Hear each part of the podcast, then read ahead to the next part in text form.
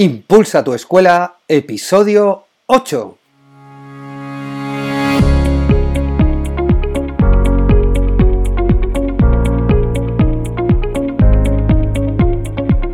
Hola, soy Ricardo Recuero y estás en Impulsa tu escuela, el podcast para los que creemos que la educación se puede transformar, para los que buscamos nuevos retos y caminos como docentes para los que queremos dar un impulso a nuestra escuela, a nuestra labor como padres y madres. Bienvenidos a Impulsa tu escuela.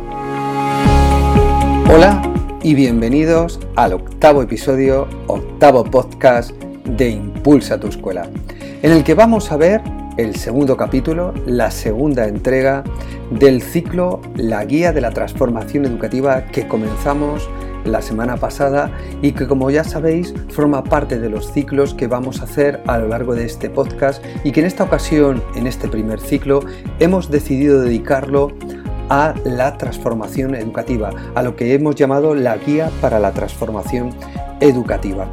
Si la semana pasada hacíamos en la primera entrega un análisis DAFO, os recuerdo debilidades, amenazas, fortalezas y oportunidades, Llega el momento en el que tenemos que analizar, en el que tenemos que llevar a cabo una evaluación de ideas de proyecto de centro que queremos llevar a cabo. ¿Qué quiere decir con esto? Quiero decir que vamos a analizar el qué, qué vamos a hacer, cómo lo vamos a hacer y qué vamos a seleccionar para llevar a cabo este proyecto dentro de nuestro centro. Cuando ponemos en marcha una transformación educativa, el primer paso a decidir es qué queremos hacer. ¿Qué queremos llevar a cabo? ¿Qué queremos implantar en nuestro centro, en nuestro colegio, en nuestra escuela? ¿Qué proyecto metodológico queremos llevar a cabo? ¿Un proyecto basado en aprendizaje basado en proyectos, en ambientes, en rutinas de pensamiento, en comunidades de aprendizaje? Una mezcla de todas. Tenemos que tener claro qué es lo que queremos llevar a cabo.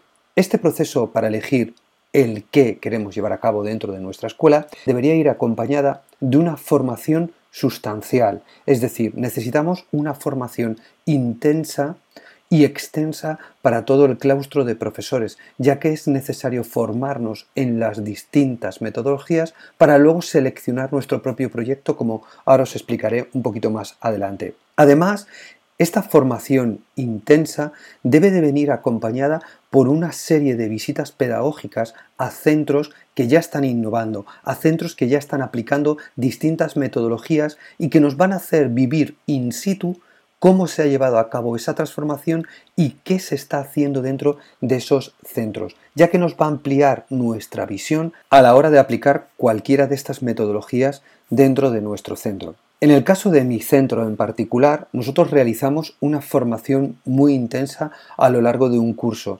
Se consensuó con todo el claustro, el claustro decidió que era el momento de hacer esa transformación educativa y comenzamos con una formación. Esa formación nos llevó a conocer distintos tipos de metodologías innovadoras, metodologías que fueron de una gran gama, de una gran diversidad, ya que lo que queríamos era encontrar nuestro punto, nuestro proyecto concreto. Entonces conocimos el proyecto Roma, conocimos las comunidades de aprendizaje, el aprendizaje por ambientes, el aprendizaje basado en proyectos, las inteligencias múltiples, conocimos la metodología Montessori, la metodología Waldorf.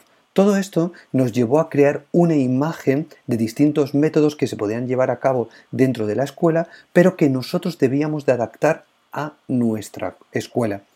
Para mejorar toda esta visión que ya empezábamos a tener, visitamos colegios de la Comunidad de Madrid, visitamos colegios de Cartagena, visitamos colegios de Murcia, de Barcelona y empezamos a generar una imagen de los distintos colegios con las distintas metodologías que podíamos llevar a nuestra realidad a nuestra realidad concreta. Estas formaciones, más estas visitas, en nosotros supuso la evaluación de distintas ideas a la hora de crear o poner en marcha el proyecto del centro. Para que una aplicación de cualquier tipo de proyecto eh, sea correcta, es necesario primero hacer un análisis profundo de nuestro alumnado, cómo es, cuál es su situación social, su situación cultural, su situación económica, cuáles son los últimos recursos académicos, cómo han sido los datos de admisión escolar del centro de los últimos cursos, hemos descendido, hemos ascendido, somos un centro solicitado, somos un centro no solicitado. ¿Cómo es nuestra comunidad educativa? Las familias se implican, nos implican, las familias nos están pidiendo un cambio educativo ya. Es algo que debemos de analizar profundamente a la hora de seleccionar qué tipo de transformación queremos llevar a cabo dentro de nuestro colegio.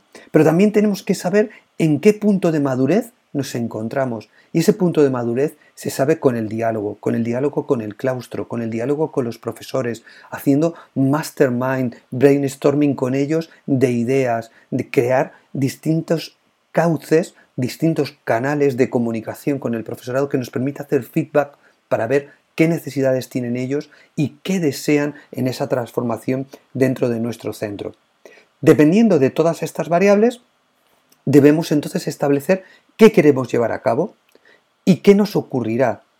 Que es probable que elijamos un camino, es decir, es probable que elijamos un camino o un determinado proyecto y que tengamos que ir sorteando, que tengamos que ir tomando distintas curvas a lo largo del mismo. ¿Por qué? Porque la educación es un ser vivo, es un ser que se reinventa constantemente y que nosotros vamos a tener que ir girando en base a las necesidades de nuestros alumnos, las cuestiones que le vayan surgiendo a los profesores, las dificultades que nos vayan surgiendo. Y tenemos que saber que este qué es un periodo largo en el tiempo, que no es algo inmediato, que no podemos eh, dar la vuelta al calcetín de una manera rápida, sino que tiene un proceso tiene un progreso, como es en el aprendizaje, y que vamos a ir viendo la evolución poco a poco y que nos va a ir permitiendo enriquecer el proyecto también poco a poco de una manera constante.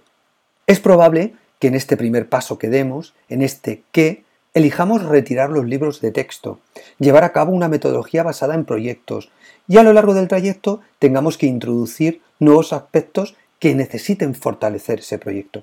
Esto es muy probable y no tiene nada que ver con un error en el proyecto, sino simplemente que el proyecto que hemos comenzado a caminar es necesario que se refuerce en distintos sistemas a la hora de ponerlo en marcha.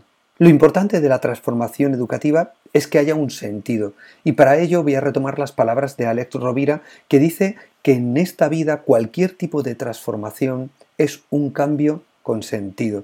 Es decir, cualquier modificación, transformación, cambio que vayamos a hacer dentro de nuestra escuela tiene que tener un sentido.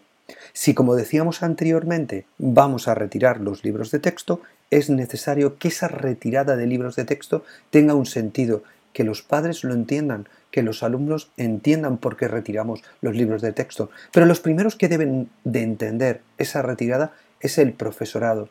¿Qué supone esa retirada de texto? ¿Qué supone lo que vamos a hacer a partir de ese momento cuando retiremos los libros de texto. Por lo tanto, todo tiene que tener un sentido, es decir, todo lo que hagamos a partir de esa retirada de los libros de texto tiene que estar contextualizado y tiene que ir hacia un camino o hacia un sentido lógico. Una vez que hemos decidido qué proyecto o qué eh, partes de cada proyecto vamos a llevar a cabo y lo vamos a unificar en nuestro proyecto propio, es el momento de iniciar el camino. Cuidado con esto, porque hay muchos centros educativos que inician la transformación y se paran.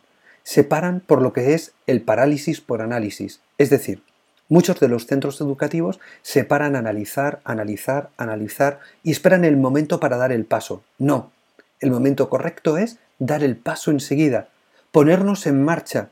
La educación es flexible, es viva, podemos modificarla, podemos cambiarla, podemos tomar curvas, pero es importantísimo, súper necesario que andemos, que caminemos, porque si no lo hacemos, la transformación no se va a producir. Y ese parálisis por análisis hace que muchos colegios se queden estancados en vamos a analizar esto, vamos a analizar el otro aspecto. ¿Qué ocurre? Que al final la transformación no se produce. Por eso también me quedo con una de las palabras que dice Jordi Musons, eh, el director de la escuela Sadako, en sus formaciones, y dice muchas veces que ellos cuando decidieron hacer la transformación, lo primero que hicieron es ponerse en marcha. Ya luego decidirían sobre el camino qué era lo correcto, es decir, si estaba funcionando bien, si no estaba funcionando bien y qué cambios tenían que introducir. En mi centro en concreto pasó lo mismo. Una vez que decidimos qué íbamos a hacer, nos pusimos en marcha. Después de seis años de camino, os tengo que decir que hemos dado muchas curvas, que hemos cogido muchos atajos, pero sí que es verdad que el iniciar el camino te supone ya una riqueza constante. Pero una vez que hemos analizado todo este qué vamos a llevar a cabo, qué metodologías queremos aplicar, qué vamos a hacer a partir de aplicar esas metodologías, me gustaría sobre todo haceros hincapié en dos aspectos importantes. Este qué tiene que ir muy consensuado con el claustro de profesores. El claustro de profesores debe de ser el protagonista de esta transformación, de este cambio, debe de ser el eje transversal por el que gire todo esto que vamos a hacer, por este impulso que le vamos a dar a nuestra escuela. Por lo tanto, requerimos su consenso, requerimos escucharles, una escucha activa, requerimos su feedback para llevar a cabo este impulso que queremos dar a la escuela. Y por otro lado, una vez que tengamos claro qué vamos a hacer, aunque ya en los próximos episodios o entregas vamos a hablar del cómo y el cuándo, sí que es importante que una vez que tengamos decidido el qué, hagamos partícipes a la comunidad educativa, a las familias. Es importante que las familias se sientan partícipes en este proyecto, ya que si las hacéis partícipes, estáis ganando un aliado tremendo para realizar cualquier tipo de transformación educativa. Me gustaría terminar el episodio de hoy en este análisis que hemos hecho de todo el qué, de toda esta evaluación de ideas para aplicar el proyecto dentro de un centro educativo, recordándolos que la semana que viene vamos a hablar de cómo llevar a cabo esa introducción o este proyecto que ya hemos decidido llevar a cabo dentro de nuestro aula y dentro de nuestra escuela. La semana que viene hablaremos del cómo y la siguiente del cuándo, de la temporalización de esa transformación educativa. Cualquier duda, pregunta, sugerencia que tengáis, la podéis hacer a través de la página web ricardorecuero.com barra contactar. Estaré encantado de resolveros cualquier duda, pregunta o cuestión que tengáis sobre este proceso o sobre cualquier otro proceso que queráis comentarme. Recordaros antes de acabar el episodio de hoy que a partir del día 18 de septiembre tendréis en mi página web ricardorecuero.com tendréis cursos, recursos, herramientas y estrategias para docentes, centros educativos y familias que deseáis el impulso a la escuela. Si te ha gustado el episodio de hoy, recuerda darle a un me gusta en iBox o unas 5 estrellas en iTunes y realizar cualquier reseña en ambos de ellos. Gracias y nos vemos el miércoles con un episodio muy especial sobre 5 libros para crecer. ¡Hasta el miércoles!